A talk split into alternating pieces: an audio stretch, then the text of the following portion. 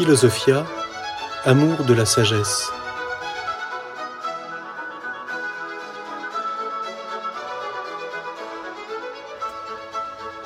L'histoire de la philosophie.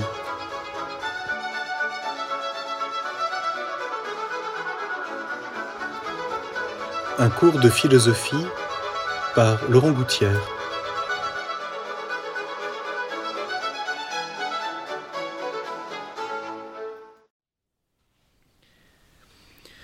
Sans doute qu'une des, grandes réponses ou un des grands efforts philosophiques du XXe siècle, dans ce contexte, on pourrait dire, post-hegelien, et confronté aux grandes idéologies que nous avons évoquées dans une conférence précédente, c'est la réponse de la phénoménologie, dont quelqu'un a pu dire qu'elle est d'une certaine façon la philosophie contemporaine par excellence. Celui qui est à, l'origine de, euh, de ce courant philosophique, peut-on dire, c'est Edmond Husserl, né en 1859, mort en 1938, d'abord mathématicien, philosophe, professeur d'université, et d'origine juive et ensuite converti au luthéranisme. Euh, c'est une philosophie, il est important de le souligner, je crois au passage, dont, dans laquelle l'influence de la connaissance mathématique demeure prépondérante. Nous avons évoqué brièvement, à propos de la philosophie grecque, ce débat déjà présent dans l'Antiquité entre Platon et Aristote sur le rôle ou non des mathématiques dans la philosophie. Et Husserl est quelqu'un qui euh, va développer ce nouveau courant et qui aura des disciples extrêmement importants comme euh, Heidegger, Merleau-Ponty, Edith Stein, pour ne mentionner que quelques-uns parmi bien des philosophes marqués par ce courant de philosophie. C'est une philosophie j'ai eu l'occasion d'évoquer précédemment cette espèce d'opposition entre l'ontologisme et l'athéisme philosophique qui se situe sur le plan de la vie. La vie de Dieu est celle de la pensée humaine, ou au contraire, la vie de l'homme se sépare de l'affirmation de Dieu pour être elle-même. Et la phénoménologie, peut-être, c'est là à la fois son ambition et peut-être sa limite, est elle-même une philosophie de la vie. On connaît euh, l'affirmation de Merleau-Ponty qui dit dans, dans un texte euh, célèbre Il s'agit pour le phénoménologue de décrire et non pas d'analyser. Et de décrire quoi? Ce qui est déjà vécu, déjà connu, de partir des figures du moi présent dans les différentes grandes expériences de l'homme pour aboutir au moi pur, au noyau de la conscience et du vécu. Et donc la phénoménologie va comporter des, on pourrait dire, des développements différents. J'ai évoqué le fait que les idéologies athées contemporaines euh, orientent l'humanisme vers des grands aspects de l'homme, le travail, la créativité, la liberté. La phénoménologie, elle, va vouloir être une philosophie du réel, du retour au réel, à partir du vécu, mais selon des, terrains ou euh, des développements différents de l'homme. Il y a des phénoménologies plus intellectuelles, comme celle de Husserl, plus poétiques, comme celle de Heidegger, plus religieuses, comme celle d'Edith Stein, plus morale comme celle d'Emmanuel Lévinas. Mais étudiée selon une méthode phénoménologique. On peut dire la chose suivante, c'est toujours le vécu qui est étudié selon ses différentes facettes, pourrait-on dire, le vécu affectif, le vécu artistique, le vécu scientifique, le vécu poétique, le vécu religieux, étudié selon une méthode que Husserl a développée le premier et qui est toujours la même. L'unité, nous retrouvons donc quelque chose qui est très proche du néoplatonisme, l'unité se fait par la méthode phénoménologique. Dans la phénoménologie, dit Merleau-Ponty, c'est l'exercice qui donne la détermination. C'est la méthode ou c'est la manière de, de faire, de connaître, de vivre, d'aimer qui détermine l'objet considéré.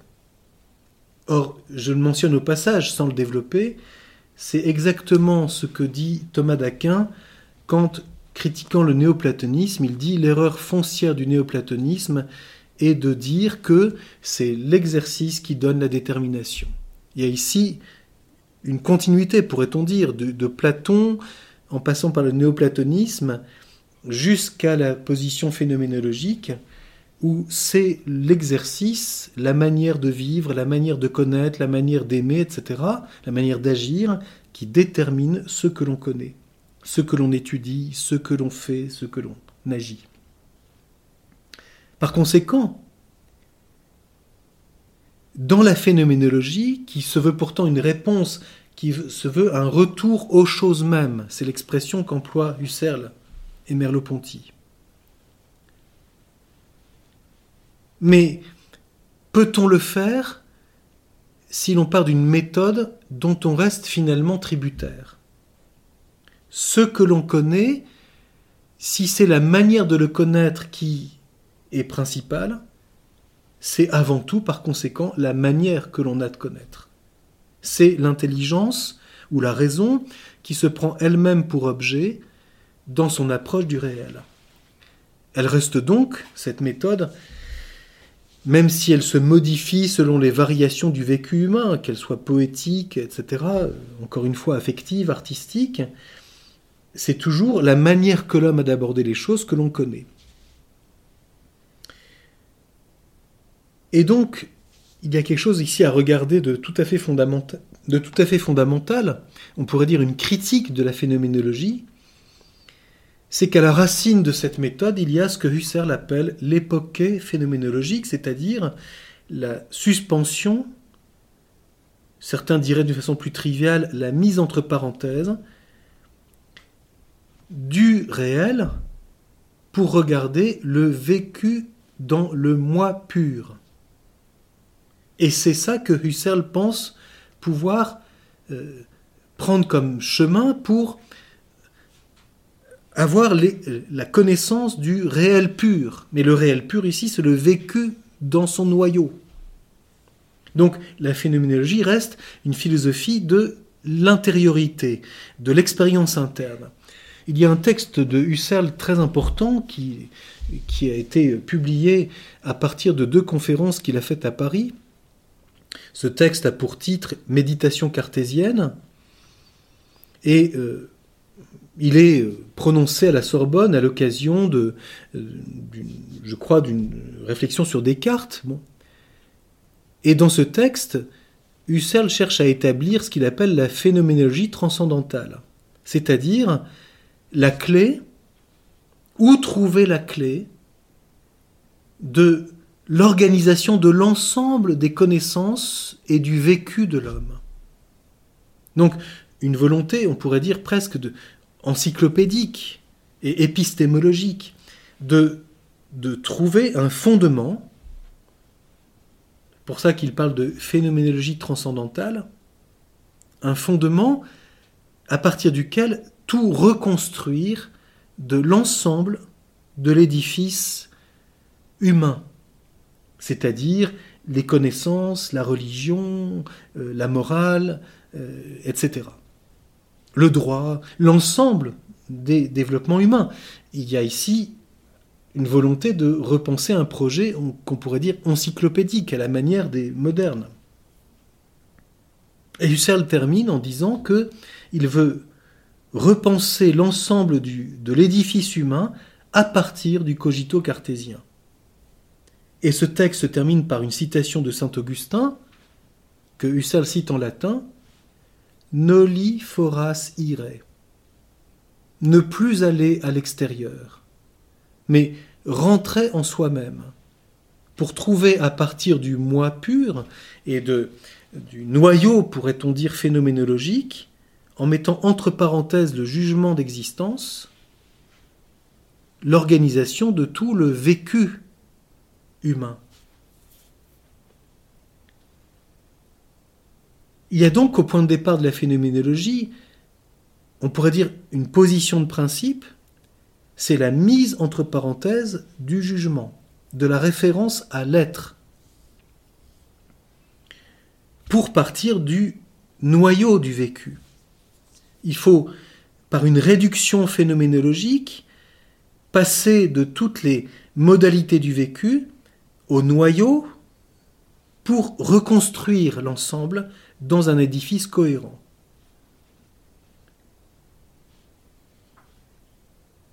Comprenons bien la chose suivante. Si nous nous situons dans un point de vue réaliste, la vie de l'homme, son intelligence, son amour, sa volonté, sa liberté, existent comme se développant relativement à une réalité. Je pense à telle réalité, tel homme qui est en train d'accomplir telle activité. Je pense à telle personne ou à telle réalité du monde physique et j'essaie de la connaître. Donc la vie de l'esprit, dans son activité intellectuelle, ou la vie de la volonté dans son activité volontaire, s'éveille et se développe au contact d'une réalité et d'un objet. Le sujet est relatif à un objet. Et cet objet, que je prends pour, pour connaître, il est lui-même dépendant d'une réalité existante. C'est cette réalité que je cherche à connaître de tel point de vue par telle science. La vie de l'esprit est donc quelque chose qui s'éveille relativement à quelque chose. Aristote, dans la métaphysique, a une phrase euh, très simple. Ce n'est pas parce que nous aimons quelqu'un qu'il est bon, c'est parce qu'il est bon que nous l'aimons. Ce n'est pas parce que nous pensons quelque chose qu'il est vrai, c'est parce que ceci est et que dans son être il est vrai, en tant qu'il mesure ma pensée, que nous le connaissons comme vrai. L'intelligence et la volonté humaine, donc la vie de l'esprit, se situent donc en relation, en dépendance d'une réalité. Mettre entre parenthèses cette relation pour n'étudier que le vécu, c'est donc voir l'objet et la réalité dont auquel cet objet est relatif comme quelque chose qui est du non vécu. Il y a ici une dépendance très claire à la position kantienne. Et c'est cela qui est important à comprendre. Finalement, la phénoménologie est très tributaire de la critique kantienne et euh, peut-être ne va pas assez loin pour répondre aux idéologies euh, contemporaines en reprenant un point de départ qui soit plus réel. Je vais poser la question ainsi, peut-on prendre comme point de départ le vécu qui se sépare de sa dépendance au réel existant? Peut-on prendre cela comme point de départ en réponse aux idéologies qui sont nées du système hegelien Ou n'y a-t-il pas là, pour le coup, une pétition de principe? Une erreur fondamentale ici qui, ou un oubli fondamental, ou un choix délibéré de mettre entre parenthèses le jugement d'existence pour ne regarder que le vécu.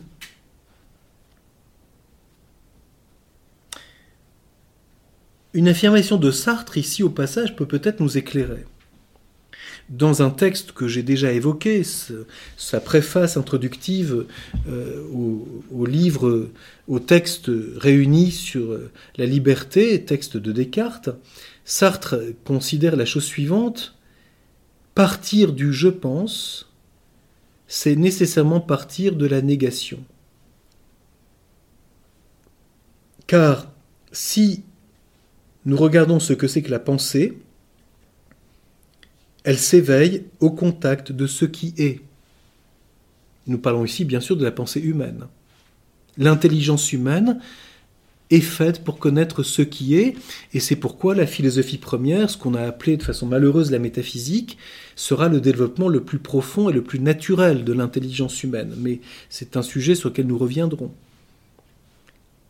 Et donc décider que le je pense est premier par rapport à l'être, cela comporte une attitude volontaire, nous l'avons déjà évoqué brièvement précédemment,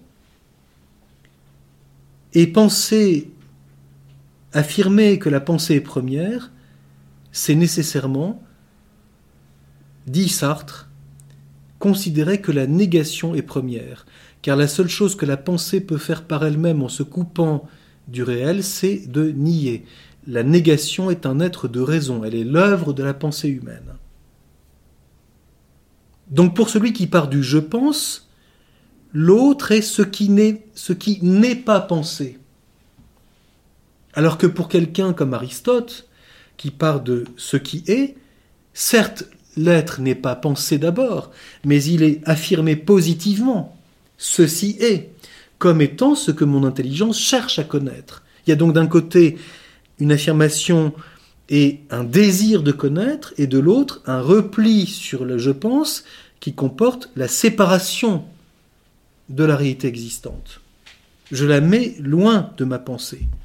Il y a donc, dans l'époque phénoménologique, nous retrouvons en réalité le primat de la négation. Il faut mettre entre parenthèses, écarter de, mon, de ma conscience, de mon vécu, la référence à l'autre, pour essayer de retrouver les choses mêmes à partir même du vécu pur. Donc il y a ici, vous voyez, un débat qui, à mon avis, euh, est celui qui oppose, bien sûr, à des siècles de distance Aristote et Hegel, mais qui, qui reste le grand débat de la philosophie contemporaine sur cette relation de l'être et de la pensée, ou de l'homme vivant et de la réalité à laquelle il accepte d'être relatif. Peut-être peut-on le résumer de la façon suivante, et nous voyons ici que cela fait référence, de façon très très actuelle, j'allais dire, à des affirmations philosophiques extrêmement profondes et très anciennes. Si nous considérons que l'affirmation est première, et dans le jugement d'existence, ceci est, et quand il s'agit de la volonté, le bien réel, ceci est bon, c'est une chose qu'Aristote évoque dans l'éthique à Nicomaque. Le bien n'est pas une idée en soi, c'est une réalité bonne. Ce pain est bon, ce chien est bon, cet homme est bon. Le bien en soi n'est pas ce qui est bon. Si donc nous commençons par l'affirmation, et par le primat de l'affirmation sur la négation, j'allais dire, on ne peut pas rester dans la phénoménologie.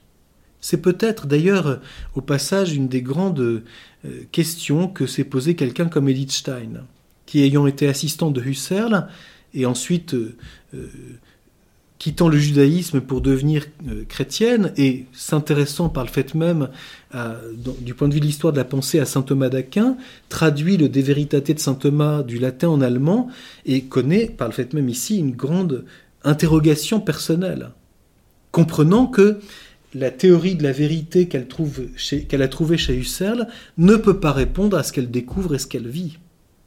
Et qu'il faut repenser le problème de la vérité. Or, le problème de la vérité, c'est quoi? C'est la relation de l'intelligence et du réel, de la pensée et du réel.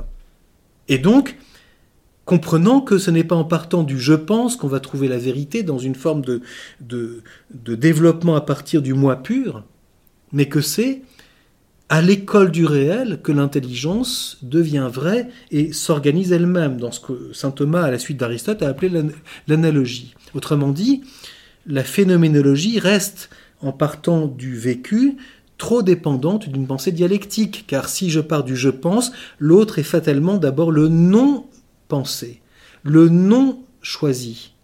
Et donc j'apparais toujours comme étant, euh, j'allais dire, persécuté dans mon vécu par le réel.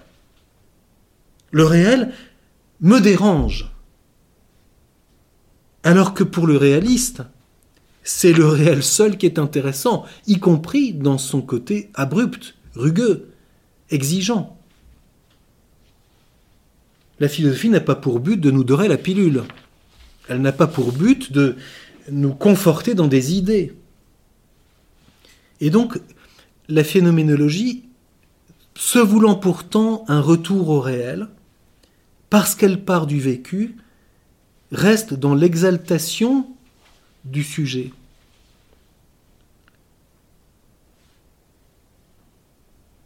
Et peut-être il y a ici une question à se poser en philosophe. Nous nous sommes dit plusieurs fois que euh, quand nous parcourons brièvement ce panorama de la philosophie euh, avant d'aborder les choses plus en détail, euh, nous, nous, devons le faire en philosophe. Donc le philosophe n'est pas seulement quelqu'un qui décrit une position. D'ailleurs, la décrire est difficile parce qu'on a forcément une position soi-même. Mais le philosophe doit se poser la question pourquoi le projet phénoménologique est-il limité? Pourquoi n'aboutit-il pas à ce qu'il voudrait faire? C'est-à-dire quitter l'idéologie pour retourner à la réalité même, quitter l'idéologie pour repenser l'être sauvage, comme dit Merleau-Ponty, quitter les oripeaux de la métaphysique ancienne, comme dit Heidegger, pour être le héros, le poète de l'être, qui veut dire l'être dans son aspect natif. Mais dire l'être, ce n'est pas l'être. C'est encore le langage. Pourquoi cette mise entre parenthèses, j'allais dire, de l'aspect objectif pour exalter la dimension du vécu? Peut-être tout simplement parce qu'il est difficile d'accepter que l'intelligence humaine pour retrouver sa véritable vie, demande d'accepter d'être seconde, c'est-à-dire d'être à l'école du réel, d'être dépendante. C'est très exigeant d'être dépendant tout le temps. Non pas dépendant par une obéissance servile, dépendant de ce dont on peut se nourrir pour être soi-même. On pourrait dire, mais faisons attention à ce mot. Parce que dans le contexte d'une culture qui a été marquée par la culture chrétienne, ce mot peut paraître tout de suite très moralisant. Mais il faut plutôt remonter à la position des Grecs, c'est-à-dire la grande euh, séduction possible de l'intelligence humaine, qui est de fait d'une noblesse très grande, c'est ce que les Grecs appelaient l'ubris qu'on a traduit par orgueil. Mais le mot orgueil est vite quelque chose de moralisateur. C'est de l'orgueil, bon, on connaît. Alors qu'il s'agit ici d'un problème d'ordre de l'intelligence. L'intelligence humaine ne développe sa noblesse propre qu'en acceptant d'être seconde, c'est-à-dire relative à ce qui est. C'est ce qui met en pleine lumière ce retour fondamental au réel, non pas aux choses mêmes par le vécu, mais dans cette adhésion première de l'intelligence à ce qui est, dans le jugement sur ce qui est. Ceci est. Et c'est à travers toutes nos expériences que nous, acceptons d'être à l'école de ce qui est. Ce qui est dans la nature, ce qui est dans l'agir humain, ce qui est dans l'expérience de l'artiste, ce qui est non pas le vécu artistique, ce qu'il en est de ce qu'est l'art, ce qui est dans la personne humaine, et non pas le vécu que j'ai de l'autre qui me plaît ou me déplaît, qui me fait la gueule ou qui me, ou qui me, me flatte. Tout cela, c'est la complexité de l'intersubjectivité. On pourrait dire, la phénoménologie est très fatigante. Et c'est pour ça que le monde contemporain est très fatigué. Parce que Seul le réel repose. Quitter ma complexité pour retrouver le réel. Qui lui-même est complexe. Il ne s'agit pas de le simplifier, mais c'est ce qui est qui enseigne et nourrit l'intelligence. Au contraire, quand on part du vécu, l'autre est toujours d'abord le non vécu l'inconnu, l'étranger. Alors on connaît toutes ces oppositions dialectiques entre noir et blanc, homme et femme, monde physique et monde vivant, etc. Et on ne sort pas de cette, j'allais dire, de ce marécage de la négation.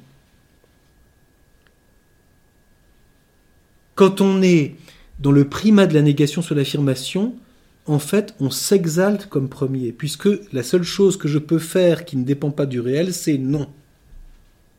C'est là où Sartre, quand il parle euh, des conséquences de la position cartésienne, a parfaitement raison. De dire que si l'on part du je pense, nécessairement on part de la négation. La négation est première. Car la seule chose que l'intelligence humaine peut faire par elle-même, c'est nier. Il y a donc une parenté assez étonnante à constater entre l'époque phénoménologique et le primat de la négation. Et peut-être est-ce pour cette raison que la phénoménologie demeure stérile.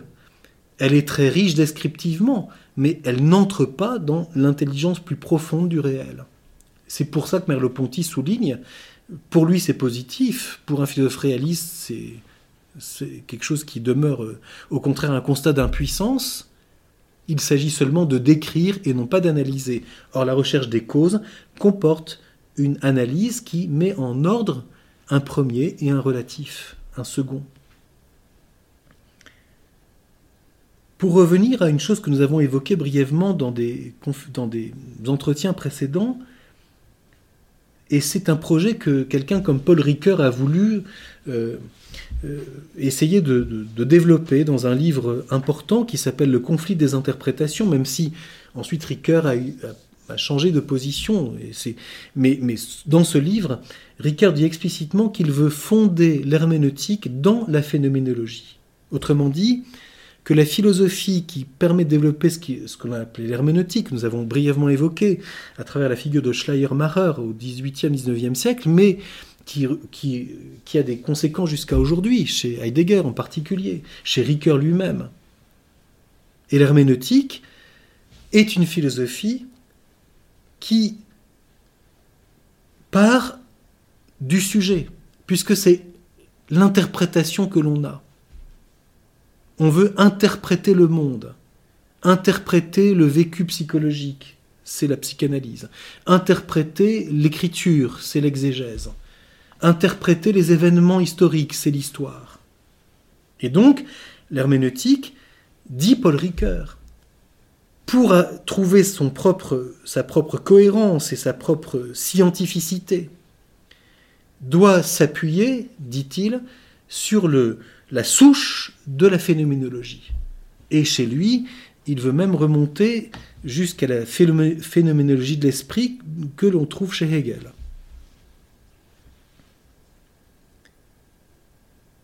Au terme de ce panorama très très rapide que nous avons euh, brièvement euh, balayé,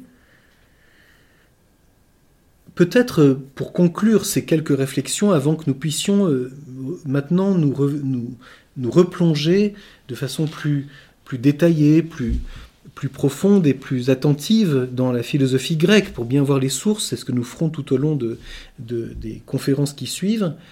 Euh, au terme de ce, grand panorama, euh, peut-être quelques questions que nous pouvons nous poser. La première question, j'évoquerai ici brièvement quelque chose que nous avions euh, entrevu au tout début de nos réflexions sur le rapport entre la philosophie et l'histoire. Quel sens a la philosophie dans le monde contemporain? Est-elle nécessaire? A-t-elle encore sa place?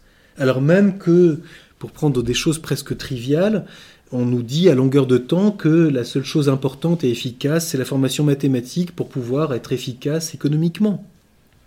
Cela a-t-il encore un sens, y compris pour des jeunes, de faire de la philosophie? On sait qu'en France, il y a toujours euh, cette séduction de gagner du temps en éliminant l'enseignement philosophique. Peut-être est-il euh, nécessaire de l'améliorer, mais faut-il supprimer la formation philosophique, ou au contraire est-elle vitale pour l'intelligence humaine, d'autant plus dans le monde qui est le nôtre. Deuxièmement, si cela semble important, cela est-il encore possible?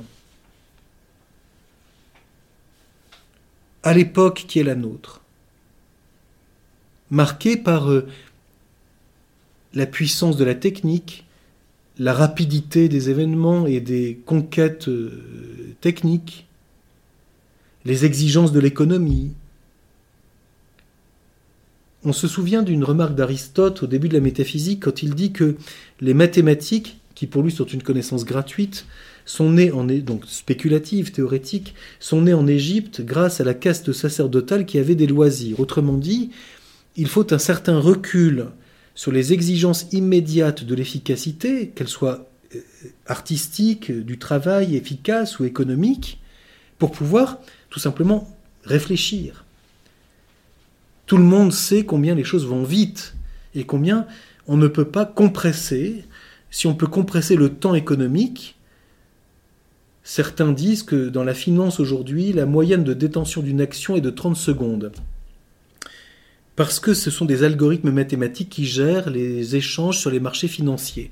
Donc aucun homme n'a la capacité en 30 secondes d'apprécier la valeur d'une entreprise et de juger son juste prix pour acquérir ou vendre des actions. C'est donc purement un jeu dans la rapidité des échanges. Et c'est celui qui possède le moyen technique le plus rapide, parce qu'il a un logiciel plus puissant, parce qu'il a des connexions plus rapides, il n'est pas dans le fin fond de la campagne avec une connexion Internet extrêmement lente, qui gagne le marché, et donc qui gagne de l'argent. Il faut donc être ultra rapide. Ceci, bien sûr, pose une question. Qu'est-ce que le rythme de l'intelligence humaine dans le rythme technique qui est le nôtre aujourd'hui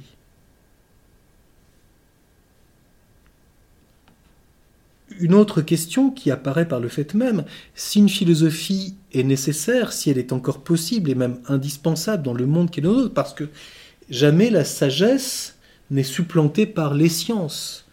La philosophie demande d'être encore plus profondément une philosophie, c'est-à-dire un amour de la sagesse par l'homme qui s'interroge sur lui-même, sur le monde, sur le sens de son être, de sa personne. Si elle est possible, quel est son point de départ? Peut-être sommes-nous à un âge philosophique renouvelé, libéré grâce d'une certaine façon à des idéologies, du carcan d'une théologie corrompue, en ontologisme, libéré de la puissance d'idéologies qui montrent leur échec à sauver l'homme, libéré de la recherche exclusive du profit. On pense à Socrate qui disait qu'un des signes de la vérité de sa vocation de philosophe, c'était sa pauvreté. Lui qui philosophait face à des sophistes qui faisaient métier de leur enseignement pour gagner de l'argent et obtenir le pouvoir. Être libéré de certaines choses pour reposer la recherche de la vérité à sa racine. Peut-être le monde contemporain retrouve-t-il ici une exigence qui nous met, pour le coup, au contact du point de départ de la philosophie chez les Grecs, reposer les questions radicales de l'être humain. Qui suis-je? Qu'est-ce que le monde? Quel est le sens de la vie humaine? Dieu existe-t-il?